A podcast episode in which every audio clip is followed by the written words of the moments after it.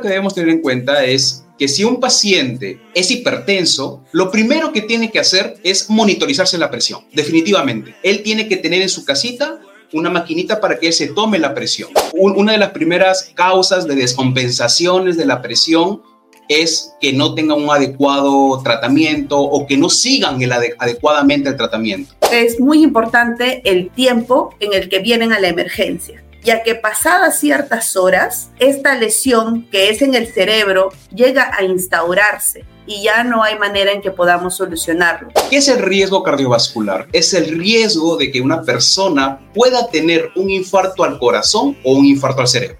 Así de sencillo. Que este tipo de síntomas, ni bien los tengan o ni bien los presenten, sospechen de que estén teniendo un infarto del cerebro o también del corazón, tienen que ir inmediatamente a la emergencia. El cuidado de la salud es siempre una parte es del médico, pero la otra parte también es del paciente. Que la información en salud es muy importante para ayudar a prevenir o disminuir la probabilidad de que una persona tenga una complicación. Muchas de las cosas que vemos en los hospitales son prevenibles, tanto la aparición de algunas enfermedades como las complicaciones de las mismas. Necesitamos que el paciente tome acción en lo que es el cuidado de su propia salud.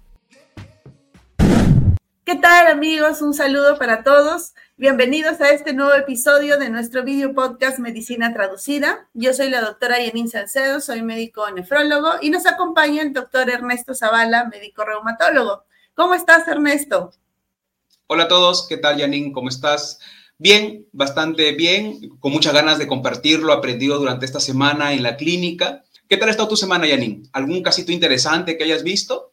Ha estado esto, bueno, en un hospital siempre ha estado bastante movido, la emergencia siempre llena. Cosas llamativas esta semana es que bastantes pacientes están llegando con problemas de la presión. Se les sube mucho la presión, no están controlándose adecuadamente y justo hace unos días tuvimos un paciente que llegó focalizando, es decir, no, no estaba movilizando toda la parte derecha del cuerpo, tanto brazo como pierna. ¿Cómo empezó el cuadro? ¿Qué, ¿Cómo así? A ver, cuéntanos así con un poco más de detalle para poder desmenuzar y poder eh, sacar algunas lecciones y aprendizajes del caso.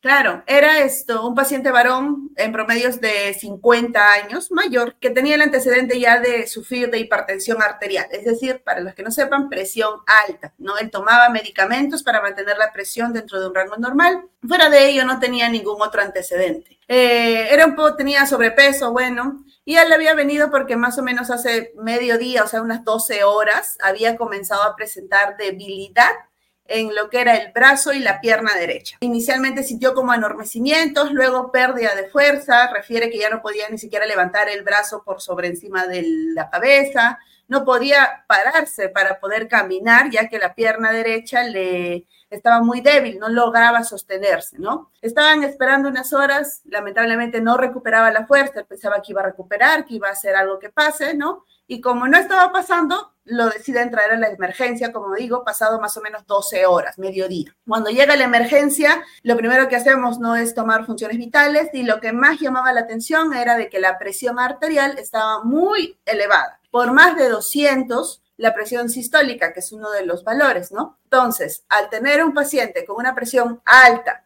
y que está focalizando, es decir, que no puede movilizar una parte del cuerpo, la primera sospecha era de que tenía un evento cerebral, lo que llamamos un accidente cerebrovascular, un ACV. Bajo esta sospecha se pasa a la unidad de shock trauma, en donde se lo monitoriza y se le toma finalmente una imagen, una tomografía cerebral, con la cual logramos confirmar efectivamente que había tenido accidente cerebrovascular isquémico en el cerebro. Entonces, lamentablemente por el tiempo que había pasado, que ya era mediodía, más de mediodía, no se pudo hacer mayor eh, soporte como para solucionar este problema, ¿no? Se lo monitorizó, se le comenzó a dar medicación para controlar la presión y de ahí, bueno, sus controles de imágenes después de unos días, pero no había algo que se podía hacer con respecto al cuadro que presentaba porque ya era muy tarde al momento en el que llegó. Bien, es bastante interesante y muy frecuente ver este tipo de sucesos en los hospitales o en las clínicas. Yo también he tenido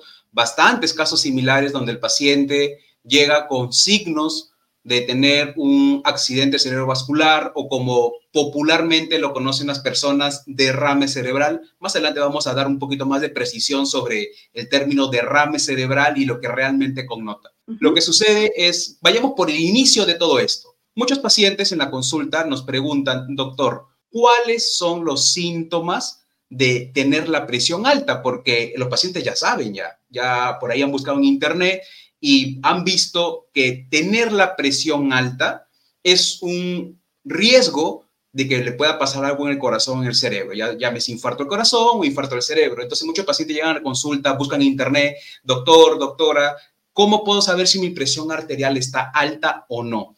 Bien, en líneas generales, la presión alta no da síntomas, no suele dar. Cuando empieza a manifestar alguna molestia el paciente, es porque ya se está instaurando un posible evento ya secundario este problema de presión arterial. ¿Y cuáles son esos posibles síntomas que se puede presentar ya cuando el evento se está instaurando? Puede haber náuseas, puede haber mareos, dolor de cabeza. Algunos pacientes refieren que pueden sentir que un poquito de hormigueo en la cara o en el brazo. En algunos casos puede haber dolor de pecho, pero obviamente si hay un dolor de pecho ya no es solamente presión alta, ya se está instaurando algo que va más allá de la presión alta, que podría ser un evento coronario, un infarto al corazón, una angina, pero eso vamos a ir viendo poco a poco.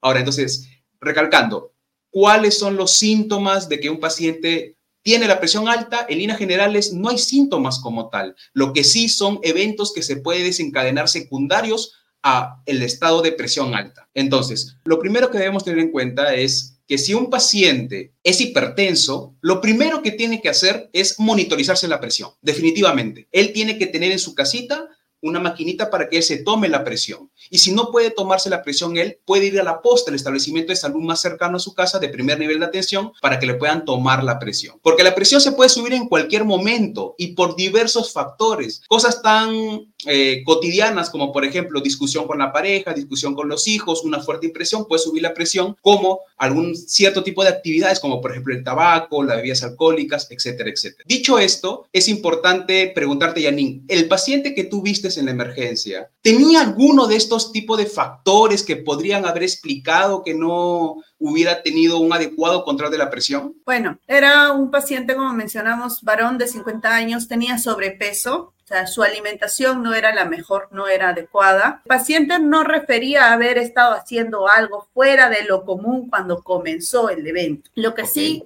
sí ya tenía el antecedente de presión, o sea, él sabía que tenía un problema de la presión, pero y ese paciente, y, dime, ¿y ese paciente más o menos ahí con la historia lograron deducir si es que era un paciente con una buena adherencia al tratamiento? Porque amigos, una de, una de las primeras causas de descompensaciones de la presión es que no tengan un adecuado tratamiento o que no sigan el adecuadamente el tratamiento. Justo eso, o sea, era un paciente, él conocía, la familia también conocía que tenía presión alta, pero no se adhería a su tratamiento, o sea, no tomaba, no quería, que le causaba unas molestias o tomaba cuando él sentía que se le subía la presión, es decir, cuando comenzaba a dolerle la cabeza, recién, ah, no, sí, tomaba la pastilla, si no, no. Lamentablemente ha llegado a la emergencia ya con una complicación que, bueno, al momento en el que llegó ya es irreversible.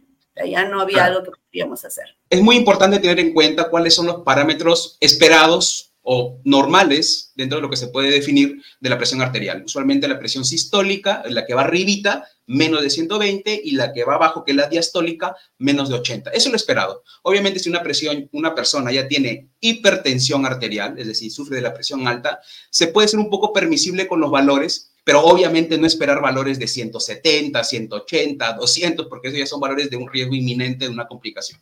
Ese es lo segundo que quería comentar. Lo tercero, Janine, comentas que el paciente tuvo este evento, los familiares y él mismo se dio cuenta que no podía movilizar bien las extremidades, pero no fueron al hospital, bueno, al establecimiento hasta pasadas 12 horas. ¿Qué, ¿Y qué explicación te dio el, familiar o, o el mismo paciente de por qué no fue? Bueno, en verdad lo único que nos dijeron era que pensaron que se iba, que iba a ir pasando, porque no era la primera vez que sentía como anormecimientos y que después le daban su pastilla y mejoraba. Entonces pensaron que iba a mejorar. Lamentablemente en, esta espera no mejoró porque no era enormecimiento, él en realidad había perdido la fuerza, no podía ni pararse, ya que la pierna derecha no lograba sostenerlo. O sea, sí había una pérdida de fuerza muy esto considerable, pero ellos pensaban que le iba a pasar, como otras veces que le pasaban los síntomas, pero no pasó así. Tuvieron que venir a la emergencia. Y justo acá eh, quiero mencionar algo, ¿no? Que es importante que todos sepan. Este tipo de cuadros o de síntomas, hay algo, es muy importante el tiempo en el que vienen a la emergencia ya que pasadas ciertas horas, esta lesión que es en el cerebro llega a instaurarse y ya no hay manera en que podamos solucionarlo. Es decir, que esa debilidad queda como una secuela, que pueden ayudarlo con rehabilitación física para que pueda tal vez un poco mejor movilizar y esto recuperar algo de fuerza, pero no llegan a recuperarla por completo. Entonces, ¿por qué pasó esto? Bueno, generalmente es por desconocimiento, ¿no? No conocen cómo es que se puede expresar este tipo de complicaciones, que en el caso del señor era una isquemia cerebral. Entonces, esperaron pensaron que iba a pasar solo, no fue así y llegaron a la emergencia ya pasado el tiempo en el que nosotros podíamos haber ayudado. Ok, es bien importante y quizás para redondear un poco la idea y, y, hacerlo un poquito más sencillo de entender para los amigos que nos están escuchando, lo que sucede es lo siguiente. Existe algo llamado el riesgo cardiovascular. ¿Qué es el riesgo cardiovascular? Es el riesgo de que una persona pueda tener un infarto al corazón o un infarto al cerebro. Así de sencillo. Ese es el riesgo cardiovascular. ¿Existen algún grupo de condiciones de salud o enfermedades que elevan el riesgo de tener infarto al corazón o al cerebro?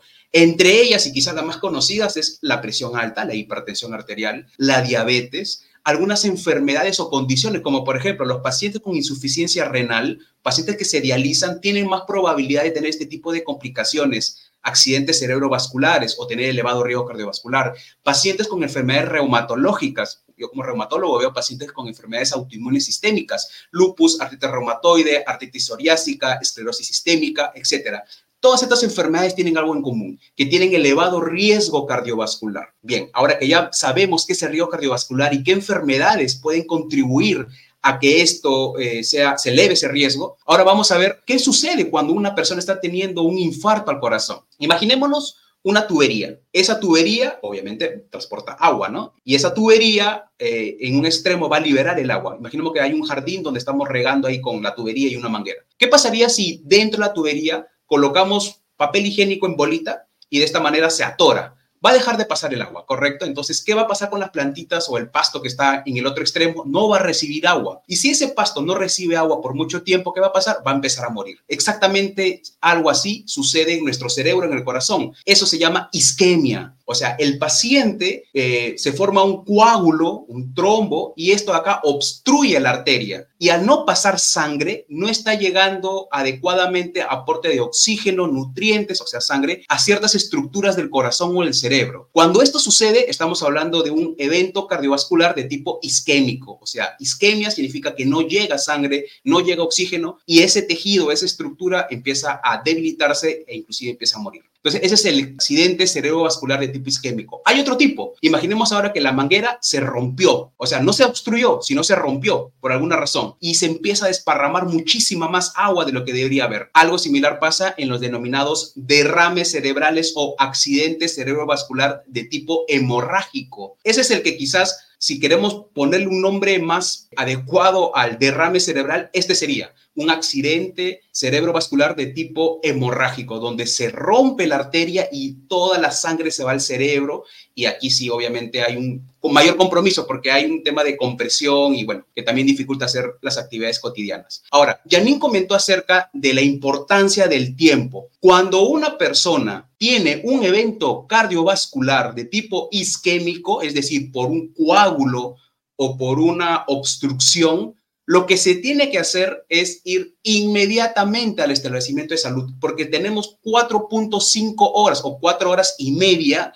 de periodo de ventana para poder revertir este suceso. Es decir, hay pacientes que llegan a la emergencia, como el caso que nos comentó Yanin, donde el paciente tuvo un infarto cerebral y no puede mover el brazo y no puede mover la pierna. ¿Por qué? Porque justamente las áreas del cerebro que mandan la información para que la persona pueda mover el brazo y la pierna han sido afectadas. ¿Por qué? Porque hay un coágulo que no permite que la sangre pase. Si ese paciente hubiera llegado en el rango de tiempo de las cuatro horas y media como máximo, se le pudiera haber puesto un medicamento especial, o sea, se le pudo haber, pudo haber hecho un procedimiento llamado trombólisis. La trombólisis es un procedimiento mediante el cual se trata de diluir el coágulo. O sea, se le pone ese medicamento y se diluye. Y obviamente al diluirlo, vuelve a circular la sangre en esas zonas y el paciente recupera la función de esas estructuras que fueron dañadas anteriormente. Es por ello que es muy importante tener en cuenta el tiempo. Si un paciente tiene sospecha de que está teniendo un accidente cerebrovascular, que usualmente es que el paciente no puede mover un brazo o una pierna,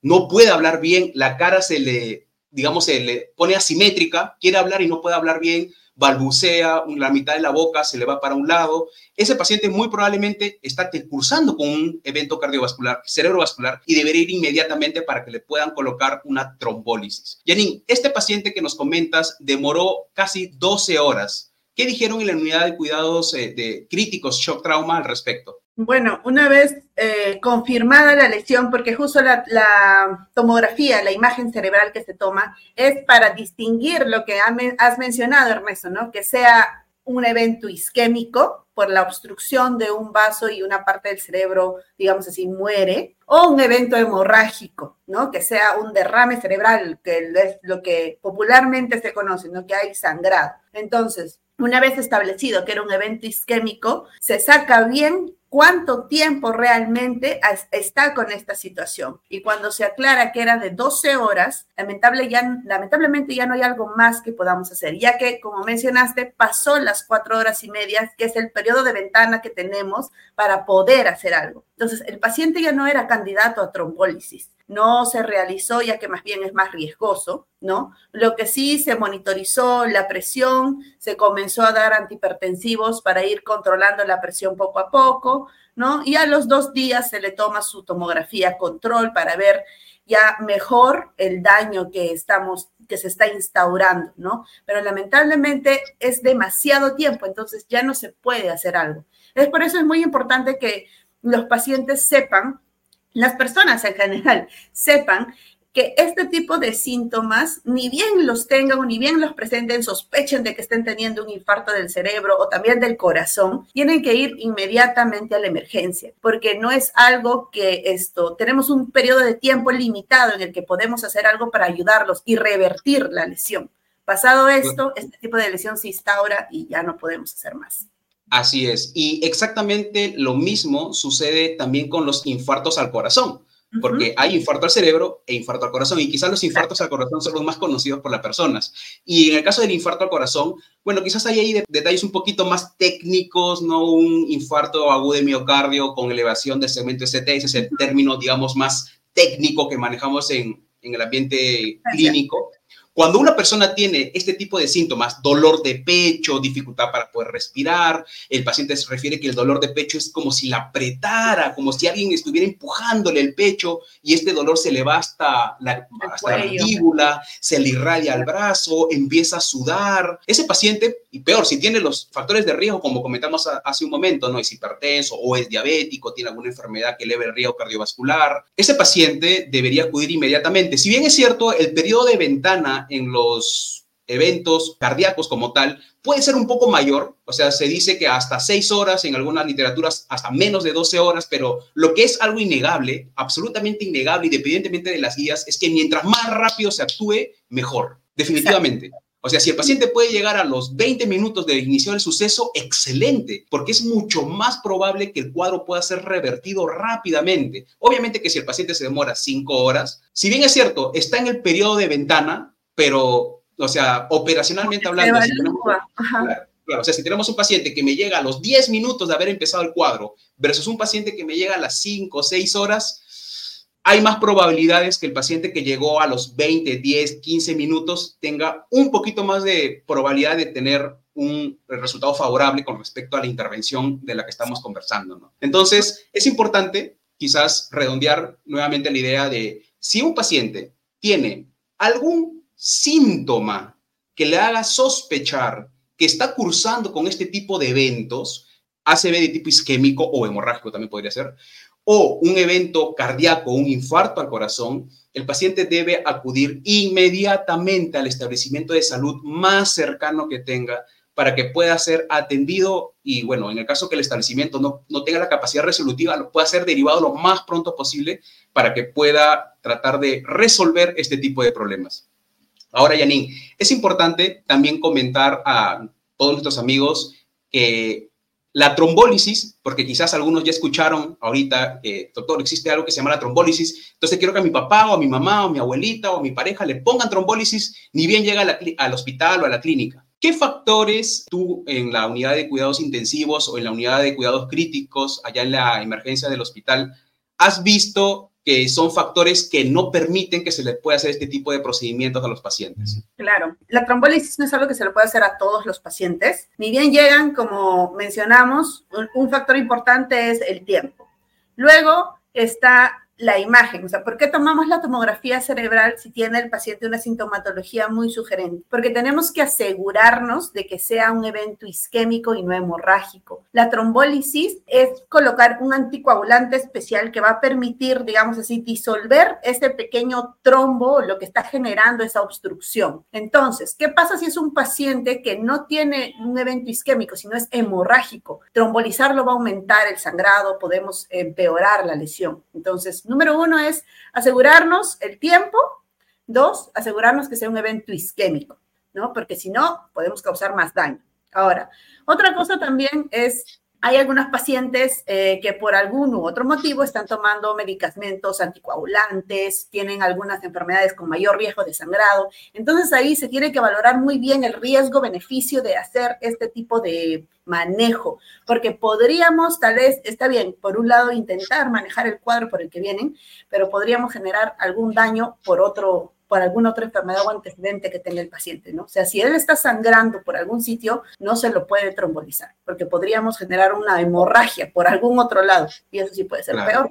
Claro, definitivamente. Eh, existen otras contraindicaciones para la trombólisis, pero me parece que Janine ha mencionado las más importantes. Es por ello que una de las primeras cosas que se tiene que hacer cuando un paciente llega con una sospecha de un accidente cerebrovascular, recuerden que hay que tratar de llegar al hospital antes de las cuatro horas y media, antes, antes. Si puede llegar a los diez minutos, mejor todavía. antes, pero el tiempo, digamos, el, el periodo de, de acción donde se puede revertir el problema es cuatro horas y media. Ese es el periodo, ¿no? Es el, la hora dorada del cerebro que le llaman también. Entonces, una vez que el paciente llega, ya se le puede evaluar y se le puede colocar el medicamento que, bueno, el más conocido es el ateplase, que es el medicamento para las trombólisis. Hay otros, por supuesto, pero lo que también hay que comentar es que este tipo de manejo es un manejo intrahospitalario.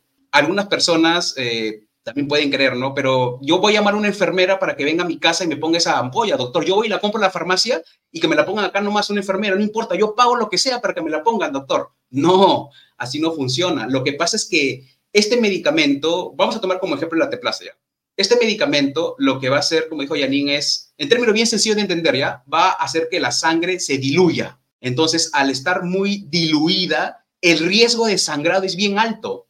Por eso que el paciente tiene que ser monitorizado durante el periodo de infusión del medicamento y en las horas posteriores. El paciente que se le coloca este medicamento tiene que entrar en un régimen, un protocolo estricto de vigilancia y se le tiene que tomar una tomografía control para ver que ese evento isquémico no se haya convertido en hemorrágico, precisamente por la trombólisis, ¿no?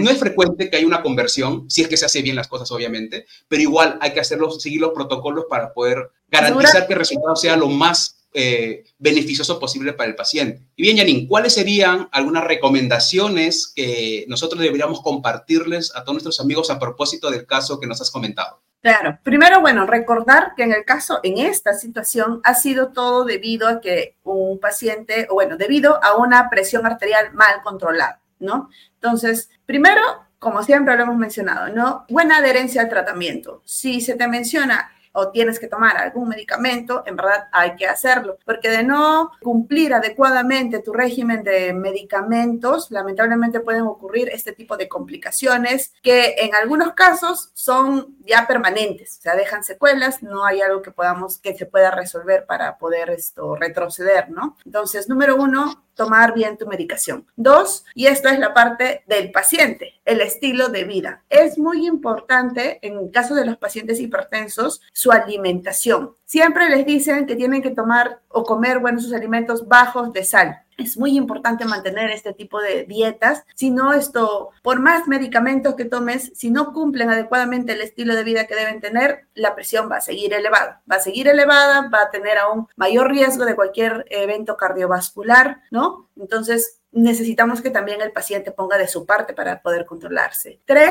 la actividad física. Un factor muy importante que muchos pacientes dejan de lado es el ejercicio. Los pacientes con sobrepeso u obesidad también tienen mayor riesgo cardiovascular. Entonces es importante mantenerse dentro de un peso adecuado. No se les pide que sean atletas, es mantenerse dentro de un peso normal. ¿No? Hacer actividad física cinco veces a la semana, 30 minutos, pueden salir a caminar, esto, los que puedan ir al gimnasio, pero hacer algún tipo de actividad física para poder mantener esto, al menos un estilo de vida y un peso dentro de un rango adecuado, ¿no? Excelente. E, esas de ahí fueron las recomendaciones antes que se presente cualquier tipo de suceso como lo que hemos comentado hace un momento. Son quizás las medidas preventivas primarias, las más iniciales de todo, las básicas. Ahora yo voy a mencionar las recomendaciones si es que el paciente está cursando con este tipo de problemas. Lo primero, identificar cuáles podrían ser algunos de estos síntomas que nos podrían hacer sospechar de que podríamos estar teniendo este tipo de problemas. Lo primero, si el paciente empieza a tener dificultad para poder hablar, o sea, empieza a balbucear, no se puede comunicar adecuadamente. Otro, que el paciente no puede elevar los brazos, o sea, de manera igual, o sea, un brazo lo puede levantar y el otro no. Que pueda levantar una pierna y la otra no. En algunos casos el paciente inclusive pierde el conocimiento.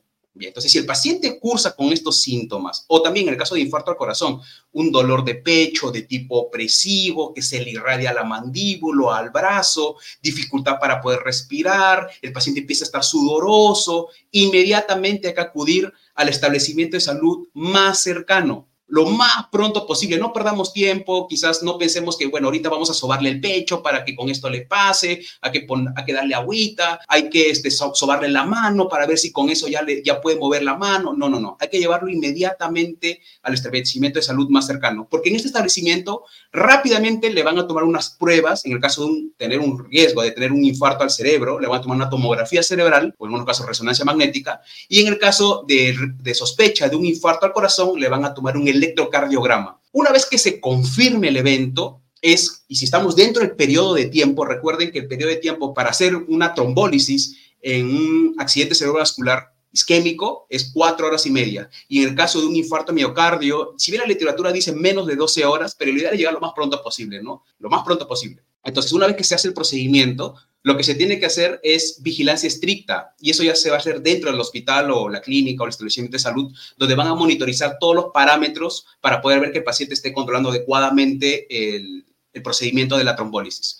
Una vez que el paciente ya sale de alta, o sea, ya es dado de alta, este paciente debe hacer algunos ajustes en su tratamiento y algunos ajustes en sus estilos de vida para no volver a recaer en este tipo de sucesos. Está demostrado que tener un evento cardiovascular eleva mucho más el riesgo de volver a tener un infarto, ya sea cerebral o cardíaco, en los próximos 12 meses. Por ello es que el paciente que tiene ese tipo de sucesos tiene que tener mucho cuidado y controlar los factores que puedan llevar a que tenga este tipo de complicaciones. Y en tercer orden, vamos a mencionar cuáles son los cuidados o recomendaciones que debería tener el paciente que lamentablemente llegó tarde. O sea, el paciente llegó después de 12 horas, después de 24 horas. He tenido pacientes que me han llegado después de tres días a la emergencia, que han tenido este tipo de sucesos y que lamentablemente, bueno, no, no, no, no tomaron acción en el momento, muy probablemente por desconocimiento.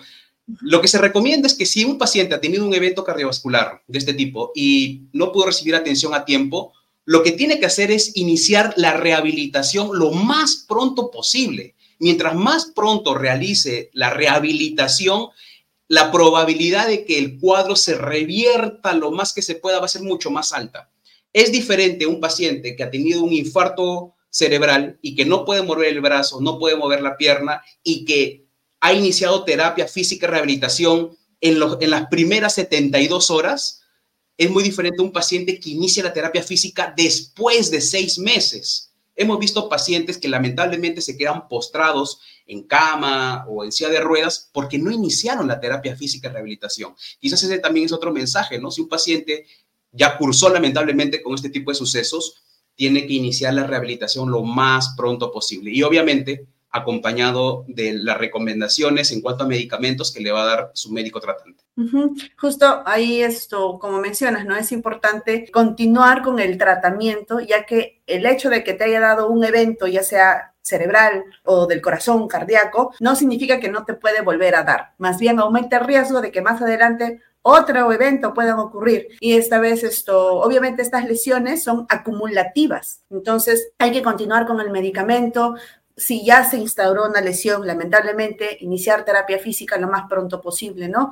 Y cuidar siempre esto, ya son pacientes que van a quedar con cierto tipo de secuela, entonces, ayudarlos en la medida de lo posible para que vuelvan a hacer sus actividades, vuelvan a ser lo más funcional posible, ¿no? Porque de todas maneras hay una secuela de por medio, entonces tendrán ciertas limitaciones, pero siempre hay que estar esto apoyándolos. Definitivamente. Muy bien, Janine, estamos llegando ya a la última parte de nuestro video podcast, nuestro programa el día de hoy. Como hemos visto, hemos hablado varios temas. Hemos hablado acerca de la presión arterial, hemos hablado acerca del riesgo cardiovascular, hemos hablado de infarto al corazón, infarto al cerebro, hemos hablado de la trombólisis o, bueno, fibrinolisis también como lo conocen en otros medios. Hemos hablado también acerca de las medidas preventivas y qué se debe o qué no se debe hacer ante un escenario donde hay una sospecha de que haya o no un infarto al corazón. Yo creo que esta información realmente eh, puede ser muy valiosa y muy provechosa, especialmente para quienes quieren tomar una medida preventiva, ¿no? Para quienes quieren conocer qué hacer en el momento que se presente el suceso, porque muchos pacientes dicen, no, doctor, a mí ya me han dicho ya que no tengo que comer esto, que no tengo que fumar,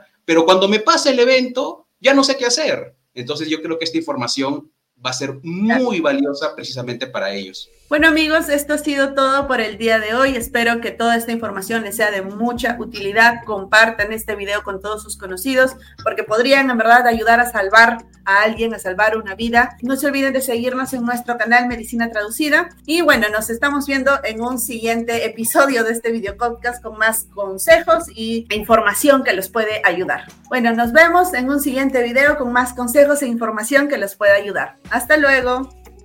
Adiós.